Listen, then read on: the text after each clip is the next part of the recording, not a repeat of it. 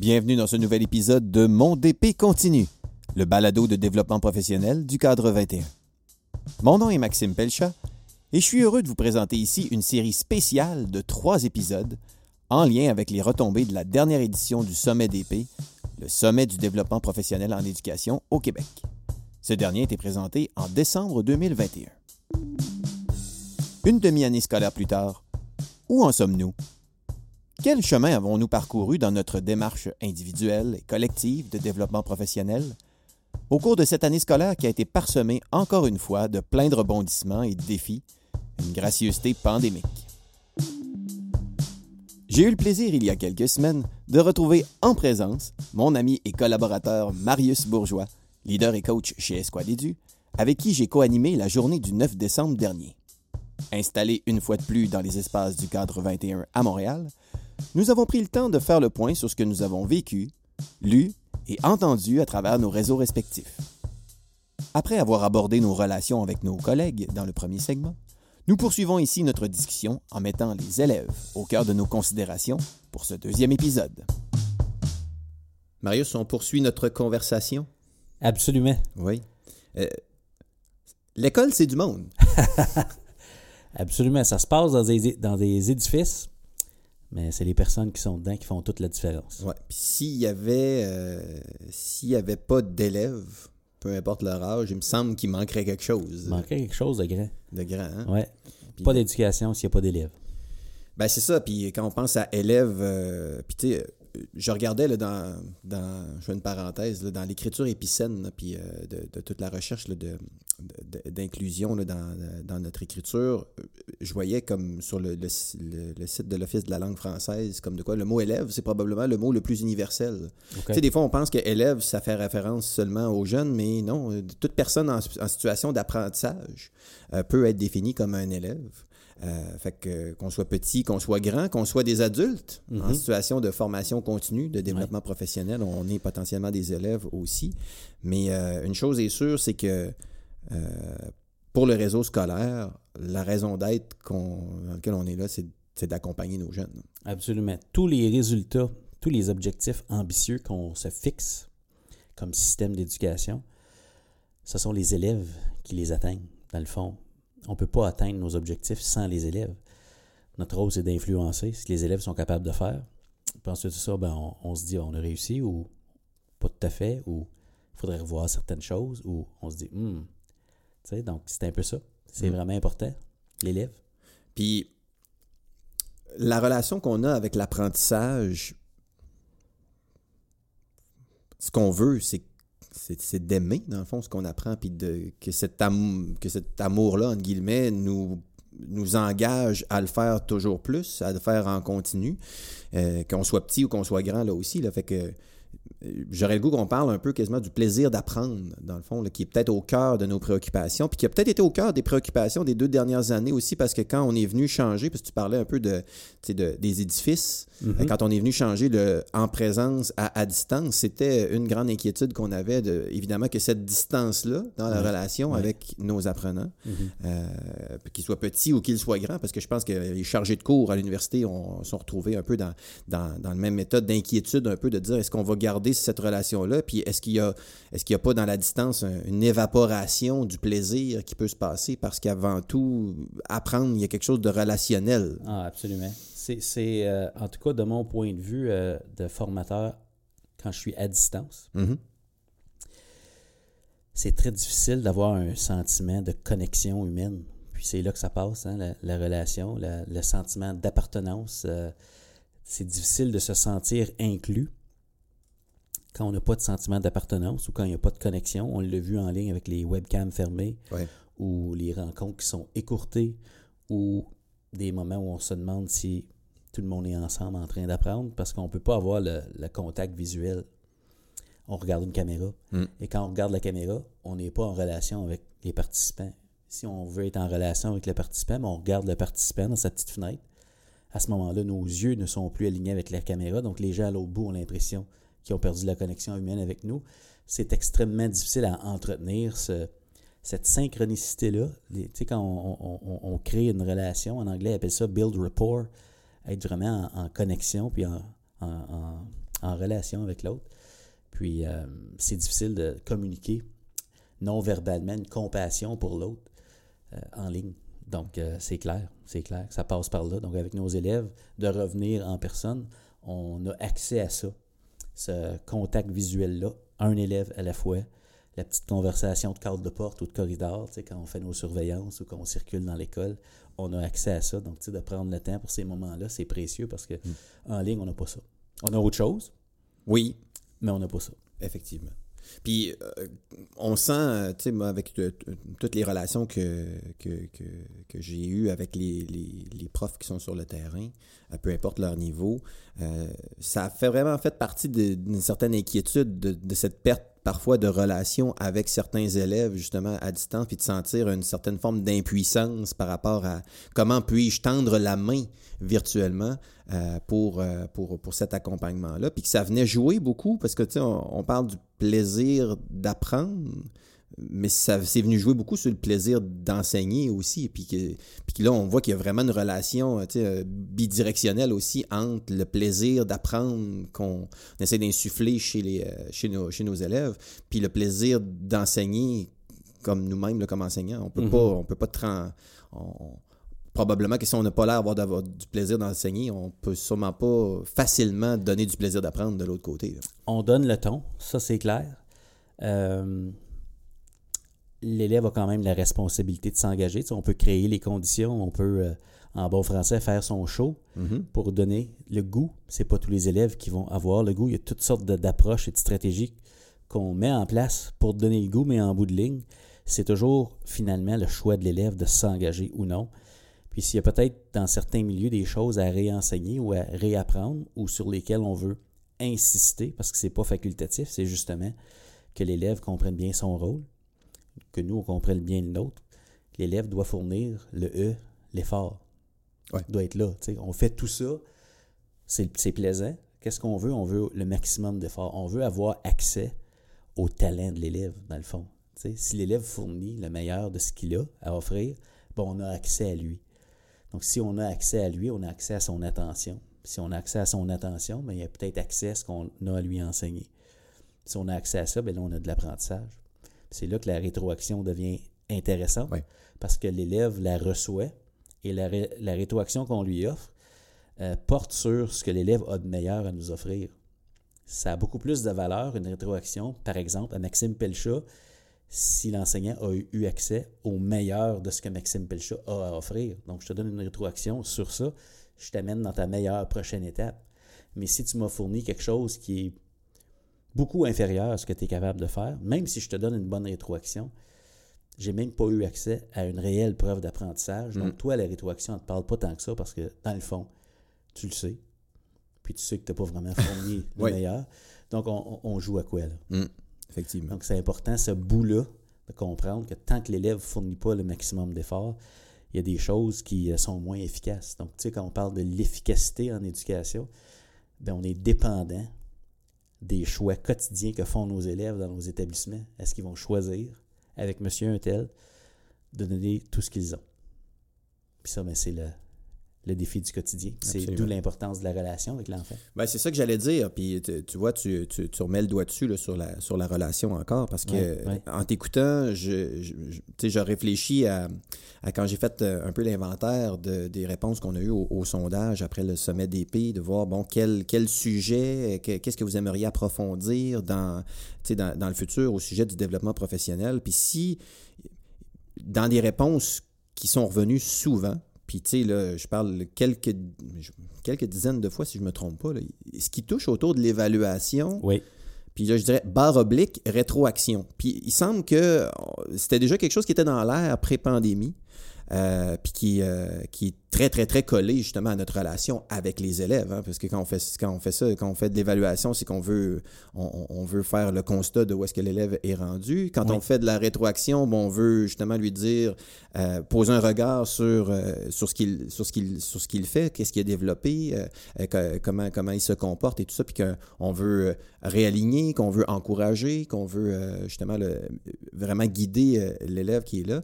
Et ça semble avoir été une, une préoccupation, ces sujets-là, évaluation, rétroaction, qui ont pris une ampleur très importante, peut-être à cause de qu'on prenait pour acquis, peut-être cette relation en présence qui est de dire comme bon, l'élève est dans la classe, c'est maintenant le temps de l'évaluation, euh, tu étais là, fait que go, on, évalue, puis que là, là peut-être qu'avec le, l'aspect de la distance qui s'est créé justement à, euh, avec le virtuel euh, dans les deux dernières années, qu'on a senti l'importance de pas juste attendre à l'évaluation avant d'entretenir cette relation euh, de communication par rapport aux apprentissages, comme au cours de l'année, puis de dire qu'on ah, ben, ne peut plus juste focuser sur le bulletin, on peut plus juste mettre comme tous nos œufs dans le même panier, qu'il y a vraiment quelque chose qu'il faut faire en continu. Est-ce que c'est quelque chose que tu as entendu de ton côté aussi, là, dans les échos que tu as eu, dans les accompagnements que tu as faits? Absolument, absolument. C'est, dans le fond, comment on se rend là, comment on se rend à l'étape où l'élève fournit un effort euh, constant. C'est ça, ça passe toujours par la relation, puis peut-être la posture qu'on adopte face à l'élève également. L'engagement, ça ne s'exige pas malheureusement. on peut offrir, euh, comment je dirais donc, des, des éléments qui donnent, qui suscitent une motivation extrinsèque, comme la promesse d'une activité récompense, mm-hmm. comme une bonne note, comme la menace de perdre ta récré si tu n'écoutes pas monsieur aujourd'hui, ou de perdre des points, ou d'avoir du travail supplémentaire. Il y a des stratégies comme ça qui, à court terme, peuvent amener l'élève à adopter les comportements positifs attendus, mais c'est extrinsèque. Je pense que si on vise l'intrinsèque, on va avoir l'émotion positive. L'enjeu dans tout ça, pour moi, quand on joue euh, le marathon, on veut la vision à long terme, c'est la motivation intrinsèque la différence entre ça et la motivation extrinsèque, c'est que souvent, quand c'est extrinsèque, c'est pas nécessairement l'émotion n'est pas aussi positive, elle peut même être négative. Mm-hmm. Je vais le faire parce que j'ai pas le choix dans tel cours. Euh, puis je pense qu'avec ce qu'on a vécu, là, on est tous dus pour avoir des émotions positives. Ça veut pas dire qu'on veut euh, se rendre à l'école puis que c'est la fête tous les jours puis qu'il n'y a pas de rigueur. Mm-hmm. Mais je pense qu'une intention pédagogique valable, à partir de maintenant, c'est de se dire, OK, si on est rendu là dans la progression des apprentissages, si on veut que les apprenants, eux aussi, progressent, est-ce que l'intention pédagogique pourrait être de bâtir une relation et de susciter des émotions qui sont positives? Parce qu'il faut se rappeler que l'importance, ou en tout cas l'intention de la relation dans une école avec l'élève, c'est une intention de. C'est une relation d'amélioration continue. Tu on veut avoir une relation positive, mais il faut comprendre le pourquoi on est là. L'élève est là pour apprendre. Nous, on est là pour l'amener à apprendre. Donc, il y a comme des mm. responsabilités. Ça, c'est l'intention de la relation. Donc, ça, c'est important parfois avec certains élèves et même avec certains parents de rappeler le pourquoi de cette relation-là, puis le mandat que nous avons dans l'école, d'amener l'élève à devenir tout ce qu'il peut. Ouais. Puis ça, ben, ça demande de l'énergie, pas seulement de l'enseignant.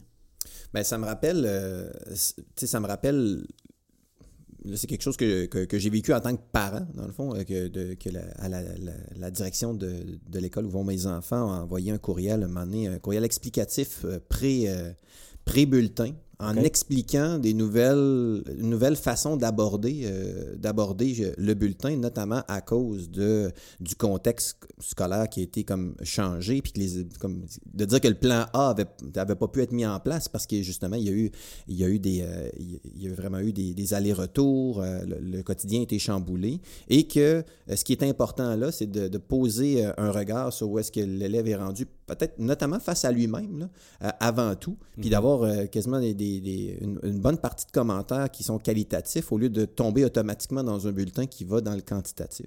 Mm-hmm. Puis euh, je me souviens que d'avoir fait circuler cette, euh, cette, cette lettre-là avec l'accord de, de la, directrice en question. puis dans, sur les réseaux sociaux, dans un groupe Facebook qui parle justement d'évaluation, de, réflexion au sujet de l'évaluation, ouais. Eval Change. Et puis ça avait suscité énormément de réactions, puis même un raz de marée de réactions, parce que c'était comme de dire comme oui, on a besoin d'une certaine forme de modélisation de comment on peut aborder cette relation-là. Puis là, c'est comme le fameux triangle de dire qu'il y a, l'équipe école, il y a l'élève, mais il y a aussi ses parents qui sont là pour, pour, pour l'épauler, puis que comment on peut améliorer cette, euh, cette, euh, cette communication-là pour euh, vraiment témoigner de où est rendu l'élève dans ses apprentissages, face à d'où est-ce qu'il partait, où est-ce qu'on souhaite qu'il s'en aille aussi dans, dans le laps de temps qui nous est donné dans une année scolaire. Puis ça, j'ai trouvé ça très intéressant de voir l'intérêt soudain, puis comme je te disais tantôt, on, pose la question quel sujet au, sujet du développement professionnel comme, et dans toutes ces sphères, qu'est-ce qui, vous qu'est-ce qui vous intéresserait d'en entendre plus parler? Clairement, cette relation avec l'évaluation, qui est directement collée à l'élève, semble susciter beaucoup, puis ça nous ramène à notre, à notre posture d'enseignant. On est là pour on est là juste pour juger les élèves, on est mhm. là pour les accompagner, puis c'est mhm. là de voir, euh, de, peut-être de voir qu'un équilibre qui est en train de se refaire entre euh, peut-être euh, l'importance relative qu'on donne à l'évaluation au sein même de notre pratique puis dans nos processus à l'école, puis de l'autre côté de, de prendre de ce précieux temps-là pour essayer d'avoir des stratégies qui nous permettent de, communiquer avec chacun des élèves pour qu'ils sentent qu'on lui parle à lui, là, que c'est pas comme un constat euh, général, puis, euh, mais qu'on lui parle à lui. Et donc, ça revient à ce qu'on disait tantôt, cet aspect de relation entre, là, dans, de ce cas-ci, l'enseignant et, l'élève. Absolument. Écoute, c'est... Euh, il y a plein de choses qui me viennent à l'esprit quand je t'écoute parler de ça. Puis, tu sais, il y a l'évaluation formative, dans le fond. On utilise l'évaluation pour informer l'élève d'où il est rendu, puis sa meilleure prochaine étape, mais on informe aussi notre pratique avec ça. On, peut prendre conscience de l'impact de nos stratégies, de l'efficacité de nos stratégies, du besoin de poursuivre ou d'enchaîner avec le prochain segment dans ce qui est dans la progression des, apprentissages. Puis il y a l'autre chose, c'est quand tu dis on est là pour classer les élèves ou les juger? Euh, l'évaluation, malheureusement, qu'on parle d'engagement de l'élève, souvent c'est un moyen d'imputabilité. Mm.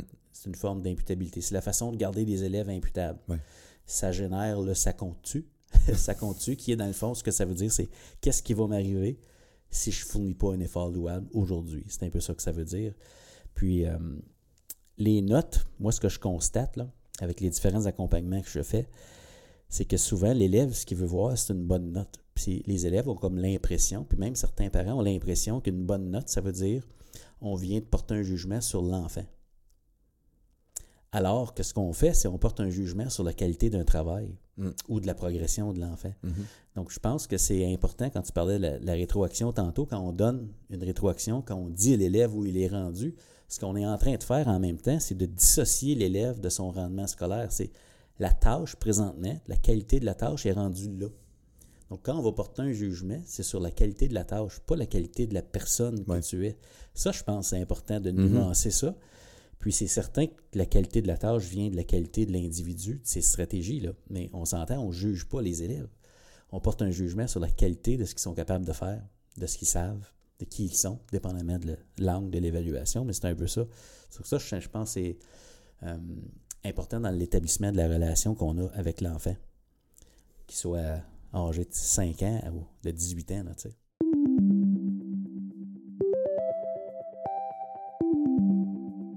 Puis pour revenir à un élément qu'on disait en entrée de jeu, euh, dans, euh, au début de notre conversation dans cet épisode-ci, plaisir d'apprendre, plaisir d'enseigner, clairement, de, de, il semble qu'il y ait un intérêt dans le plaisir d'enseigner, dans, de, de, mettre plus de place à cette rétroaction-là, mhm. euh, plus constante, puis comme tu disais, dans un but d'amélioration continue chez l'élève, euh, au sein même de la pratique des enseignants, que, ça, que faire plus de ça entraînerait plus de plaisir d'enseigner. Et on pourrait penser que donc il pourrait avoir, après ça, un plaisir d'apprendre plus grand qui, mhm. euh, qui, qui, qui, se trouve à, voyons, j'allais dire, être un effet positif pour les élèves, c'est ça que je voulais dire. Euh, et, que, euh, et que de toujours compter des choses, que ça devient comme quelque chose qui est, qui est au contraire euh, un élément qui, qui m'enlève du plaisir, qui m'enlève du plaisir d'enseigner. Donc, où est-ce que je m'en allais avec ça? C'était de dire, la rétroaction semble porter aussi un fardeau de dire comme comment faire pour individualiser euh, de façon vraiment comme efficace et précise et, euh, réalisable dans mon quotidien de mm-hmm. tous les élèves à, qui j'enseigne. Parce que, bon, on sait qu'un prof de, primaire a une quantité plus limitée d'élèves avec plusieurs dimensions à, les accompagner, alors qu'au secondaire, ben là, c'est peut-être, on a des dimensions plus, plus restreintes, mais avec un nombre plus grand. Euh, d'élèves. comment on fait pour intégrer de bonnes pratiques des stratégies, dans le fond, pour faire de meilleures rétroactions, pour être en mesure de plus faire cet élément-là qu'on pense qui, qui, qui, qui semble porter fruit. Euh, puis ajouter aussi à, travers ça, c'est efficace, mais ça, ça, nous donne du plaisir à enseigner et donc euh, ça devrait contribuer au plaisir des. des euh, fait que ça, je pense qu'il y, y, y, a un beau défi de développement professionnel autour de développer ces stratégies-là qui nous permettent d'être plus efficaces dans cette rétroaction plus, on pourrait dire, plus individualisée, puis, puis, puis et c'est ça, là, est réalisable, parce que c'est, je pense que le défi se trouve être là, comment faire ça et que c'est humainement possible dans, une, dans, une semaine de travail. Ah, absolument. Puis euh, pour moi, une des clés pour euh, le plaisir d'enseigner, c'est quand on voit que nos élèves apprennent. Mm-hmm. Puis le plaisir vient aussi, je pense, quand on est conscient de l'impact de nos décisions. En autre mot, si on voit qu'on est capable d'agir sur l'efficacité d'un groupe d'élèves, ou en tout cas de leur capacité d'apprendre en notre présence, ça devient plaisant à enseigner. On n'est plus à la merci de nos listes de classe. On n'est pas à la merci de comment ils se sentent aujourd'hui, qu'est-ce qu'ils vont accepter de faire. On a des relations positives. Euh, on a établi notre crédibilité. On s'est peut-être même, j'ose dire, établi en tant que leader dans notre salle de classe. Et il y a des choses qui ne se produisent plus dans notre salle de classe quand on est rendu là parce qu'on est rendu là au niveau relationnel. Puis ça ouvre la porte à toutes sortes de stratégies pédagogiques qui fonctionnent bien parce qu'on est là au niveau relationnel. Donc, c'est tellement euh, important ce que tu dis, le plaisir d'enseigner. Mm. C'est le fun d'enseigner, mais pas quand les élèves ne veulent pas apprendre. C'est fantastique quand ils veulent apprendre et quand on a des stratégies pour susciter cet engagement-là. C'est. Mm. Ça change la game en bon français. Absolument. Puis quand on parle de, c'est ça, de stratégie qui, qui suscite l'engagement, c'est sûr qu'on on en vient à penser aussi à une certaine forme de, dynamique de classe, puis mm-hmm. ultimement de gestion de classe, parce que, comme on en parlait préalablement, euh, cet élément de d'avoir une atmosphère qui, qui, qui, fonctionne bien, qui est propice à l'apprentissage, et où est-ce que les comportements désirés sont, sont, sont explicitement démontrés, et que, euh, et que lorsque, lorsque ça se passe pas comme, comme ce qui était souhaité, ben, qu'il y ait comme des mécanismes qui qui explique clairement c'est quoi le c'est quoi le problème. Puis de l'autre côté qui qui, euh, qui, qui, engage vers justement les comportements qui, qui sont souhaités aussi. Fait j'ai comme l'impression que cet aller-retour maison euh, puis en, présence en classe, nous a rappelé encore comment, c'est ça, créer les conditions propices, puis d'avoir une gestion de classe qui, est efficace, euh, autant pour l'enseignant que pour, évidemment, que pour les élèves. Ça demeure encore un enjeu de premier plan. Là.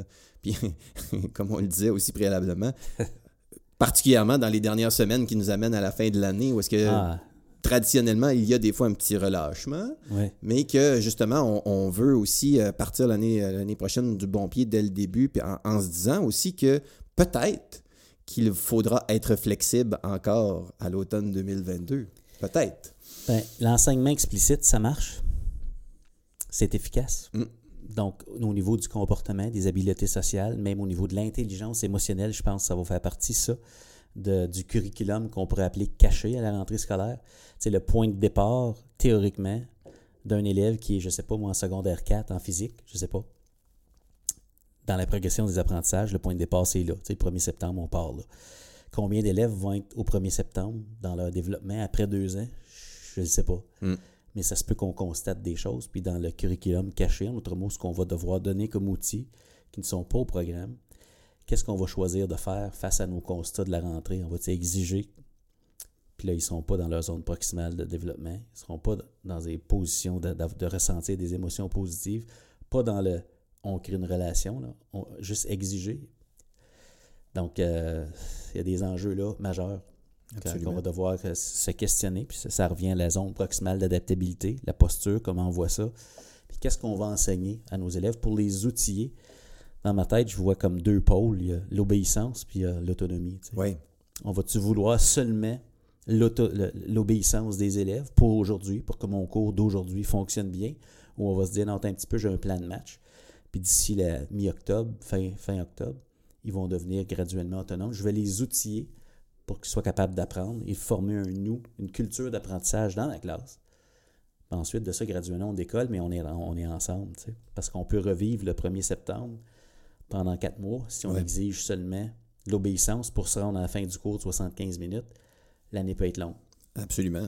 Ouais. Puis, tu vois, euh, quand tu dis ça, ça, puis je repense à cette zone proximale de développement, puis notamment pour les élèves. Il y a encore, puis peut-être de façon encore plus marquée après deux ans de, de chamboulement, où est-ce qu'il a fallu s'adapter beaucoup, euh, que, qu'il y a encore des, une forme d'accompagnement à faire avec eux sur les bonnes stratégies d'organisation. Hein, tu sais, Mhm. comme euh, euh, le, le apprendre à apprendre, le, Ouais. le savoir organiser ses apprentissages. Les euh, habitudes de travail. oui, qu'il y a de la modélisation à faire là. Puis Ouais. encore là, on parle de, de- tu sais, de- d'enseignement explicite Ah aussi. Il y a comme un. Tu sais, je sais que c'est un- c'est une, c'est une expression que tu emploies à, à quelques reprises, là, tu sais, comme revenir au jeu de base. Ouais. Hein, puis, que, que- puis à quel point que, il y a peut-être encore de tout ça, même à cette fin d'année scolaire-ci, pour dire comme c'est quoi le jeu de base là, pour, ça, tu sais, pour, pour bien vivre justement cette fin d'année scolaire-là. Puis même chose de repartir une autre année scolaire. Parce que ça, moi, c'est sûr que dans mon réseau, c'est quelque chose que j'ai entendu beaucoup. là. C'est cette espèce de, de relation un peu. euh, euh, un peu, in- des fois indirecte entre ces- cette organisation des apprentissages-là de la part des élèves, puis tu parlais d'autonomisation tout à l'heure, parce qu'on veut les rendre autonomes à, puis la gestion de classe, puis qu'on a l'impression que, ah, tiens, moins peut-être qu'il y a d'autonomie, plus il y a de la gestion de classe à faire de l'autre côté. Puis là, on a l'impression de toujours être en lutte pour créer un environnement d'apprentissage, mais que c'est ça, il faut, tout le monde se sente engagé là-dedans. Fait qu'il y a peut-être encore une attention particulière à adresser à ces stratégies euh, d'apprendre à apprendre. Absolument. Moi, je pense que je vois comme deux continuums, un à côté de l'autre, là, en parallèle. Je vois la, la PDA. Il y a la progression des apprentissages. Puis sur une, une ligne, ce que je vois, c'est ma planification annuelle. Elle est bien droite. Je sais où je m'en vais. Sur l'autre ligne, il y a la, la ligne est zigzag pas mal. Ça va tout croche pour chacun des élèves. C'est la progression des apprenants. Mm. c'est la même PDA. Je me dis en septembre, si on suit notre planif, qu'on insiste à mettre de l'avant seulement ce qu'il y a au programme parce qu'on veut être rendu là, puis c'est important, puis on a déjà deux ans, puis hein, Ouais. ça se peut qu'on travaille plus fort que les élèves. Si on suit la progression des apprenants, puis qu'on s'ajuste avec le programme pour les garder dans une zone où on les autonomise, on suscite des émotions positives, mais on les responsabilise, Ouais. ben, je pense qu'on a plus de chances à cette vision à long terme de les amener à apprendre que si on, on insiste sur strictement l'obéissance au quotidien, puis fait le travail parce qu'il faut que j'évalue, puis ça compte. Euh, ouais. Donc, euh, Mon grain de sel. Ben, puis euh, ça revient à ce qu'on disait au début, tout ça dans un, dans un objectif d'avoir, euh, de susciter un plaisir d'apprendre qu'on veut le plus continu possible, qui est directement relié aussi à un plaisir d'enseigner Ouais. qu'on veut aussi le plus continu possible. C'est exactement ça. Puis j'aime rappeler aux gens que, les- à la blague un petit peu, mais les parents vont nous envoyer leurs meilleurs enfants à la rentrée scolaire. Tu sais, les enfants qui vont être là, là c'est les meilleurs qu'ils ont. Ils gardent pas les meilleurs à la maison. Puis je pense que dans, dans notre autre épisode, en- au, au autre segment, on a parlé de, du travail d'équipe. Ben nous, on, on va leur offrir la meilleure équipe qu'on a. Tu sais, je pense que c'est des choix conscients qu'on peut faire comme équipe. Qu'est-ce qu'on fait avec les élèves qu'on a devant nous? Parce qu'il n'y a pas un élève qui va se présenter en septembre avec l'intention de ne pas être beau, pas être bon, pas être aimé par ses profs. Donc, euh, présumer des bonnes intentions de leur part aussi, malgré certaines choses qu'on peut observer qu'ils ont besoin d'avoir, puis que peut-être qu'on n'aura jamais vu ça, un élève de secondaire 4 qui a l'air de ça. Pas grave, on va le prendre là, tu sais, puis on l'amène. On peut agir là-dessus. Tellement important. Et vous? Comment s'est passée cette dernière année scolaire avec vos élèves? Quelle démarche de formation continue avez-vous mise en action pour bonifier votre enseignement, votre accompagnement, au profit de la relation avec vos apprenants? Marius et moi aimerions connaître vos réactions sur le sujet. Je vous invite à partager vos réflexions sur les réseaux sociaux en utilisant le mot-clic DP Continue pour rejoindre la conversation. Je vous invite également à consulter le site web sommetdp.ca où sont archivés tous les contenus présentés lors des trois éditions de l'événement. Je salue une fois de plus, au passage, nos précieux collaborateurs de 2021. Bien sûr, Esquadédu, l'École branchée, l'Association des conseillères et conseillers pédagogiques du Québec et le ministère de l'Éducation du Québec pour son soutien. Cette discussion avec Marius se poursuit dans le troisième et dernier épisode de cette série spéciale. Nous aborderons la dimension plus personnelle d'une démarche de développement professionnel. À bientôt!